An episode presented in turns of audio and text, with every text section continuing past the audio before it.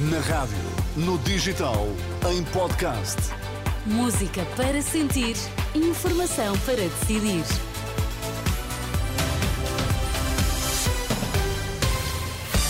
Notícias na Renascença com Cristina Nascimento. Bom dia, títulos em destaque. Papa preside a missa de canonização da Primeira Santa Argentina, começa daqui a meia hora.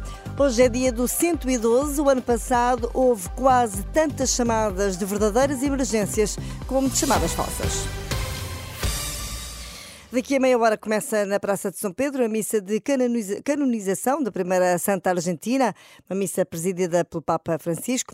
Chama-se Maria Antónia Figueroa, mais conhecida como Mamantula, e tem uma ligação especial com Portugal. Francisco Dionísio, português casado com uma descendente da Nova Santa, explica que Mamantula estava ligada à comunidade portuguesa do seu tempo, uma ligação que ficou até aos dias de hoje impressionam muitas coisas, mas o facto de estar enterrada, sepultada ao lado de uma imagem de Nossa Senhora de Fátima, porque esse terreno foi doado por um português, um imigrante português. Eu, ao estar casado com uma argentina que descende colateralmente desta futura santa, é, para, para mim, a nível pessoal, é muito, muito interessante. Sim, sim. sim.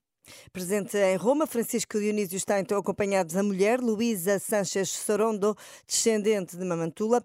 A canonização de hoje é um dos mais longos processos, foi aberto em 1905 e só terminou agora, foram quase 130 anos de espera. Para o Papa fez-se justiça em relação a uma mulher que é considerada a mãe espiritual da Argentina, diz a Luísa Sorondo. Quando ela eh, todavía no existia a Argentina. Quando ela morreu, ainda não existia a Argentina, só surgiu em 1810, mas ela criou as bases espirituais da nossa pátria. Podemos dizer que é a nossa mãe espiritual, porque fundou a educação católica e os pilares da fé e dos valores cristãos do nosso país. E os pilares da fé e dos valores cristianos em nossa pátria. Luísa Sanchez Sorondo e Francisco Dionísio, em declarações à jornalista Angela Roque. Em rr.pt pode saber mais sobre a vida desta nova santa e sobre esta família luso-argentina. Em 2023, houve quase 7 milhões de chamadas para o 112, apenas 20% foram verdadeiras emergências e cerca de 18% foram chamadas falsas. São números revelados pela PSP em comunicado para assinalar o Dia do Europeu do 112. No ano passado houve um pico de chamadas para o 112 durante a Jornada Mundial da Juventude.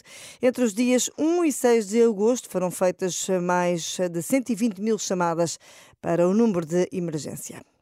O movimento Ação Ética alerta para as dificuldades no acesso à saúde. Em entrevista à Renascença e à agência Eclésia, o médico cardiologista Vitor Gil afirma que as listas de espera são demasiado longas e alerta para os riscos elevados caso muitos portugueses deixem de ter seguros de saúde ou outros subsistemas de assistência. Para nós é absolutamente indiferente se os Estados têm exclusividade disso ou não têm exclusividade disso, e pelo contrário, a procura de sinergias, a procura de complementariedade, a procura da tal subsidiariedade, parece-nos importante, porque não nos podemos esquecer de coisas como, neste momento, mais de 4 milhões de portugueses têm subsistemas ou têm sistemas de seguros. Sim. Se de repente esses 4 milhões e tal, calculo que sejam quase 4 milhões e meio, chegassem, aterrassem todos num serviço público absolutamente estatizado, se calhar afogavam ainda mais do que está. Médico cardiologista Vitor Gil, do Movimento Ação Ética, o entrevistado deste domingo da Renascença e da Agência Eclésia para ouvir a partir das 10h30. Prepare-se para um domingo e um carnaval de chuva. A esta hora há quatro distritos sob aviso amarelo do Instituto Português do Mar e Atmosfera. Lisboa e Setúbal devido à chuva intensa e Guarda e Castelo Branco devido à queda de neve. Os avisos estão em vigor até ao meio-dia. Toda a costa portuguesa está também sob aviso amarelo por causa da agitação marítima.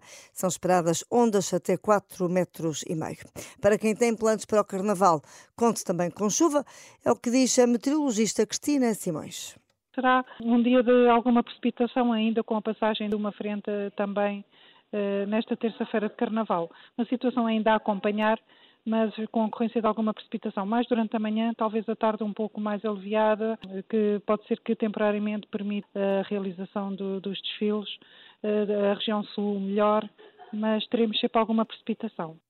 Carnaval com chuva, então a previsão da meteorologia.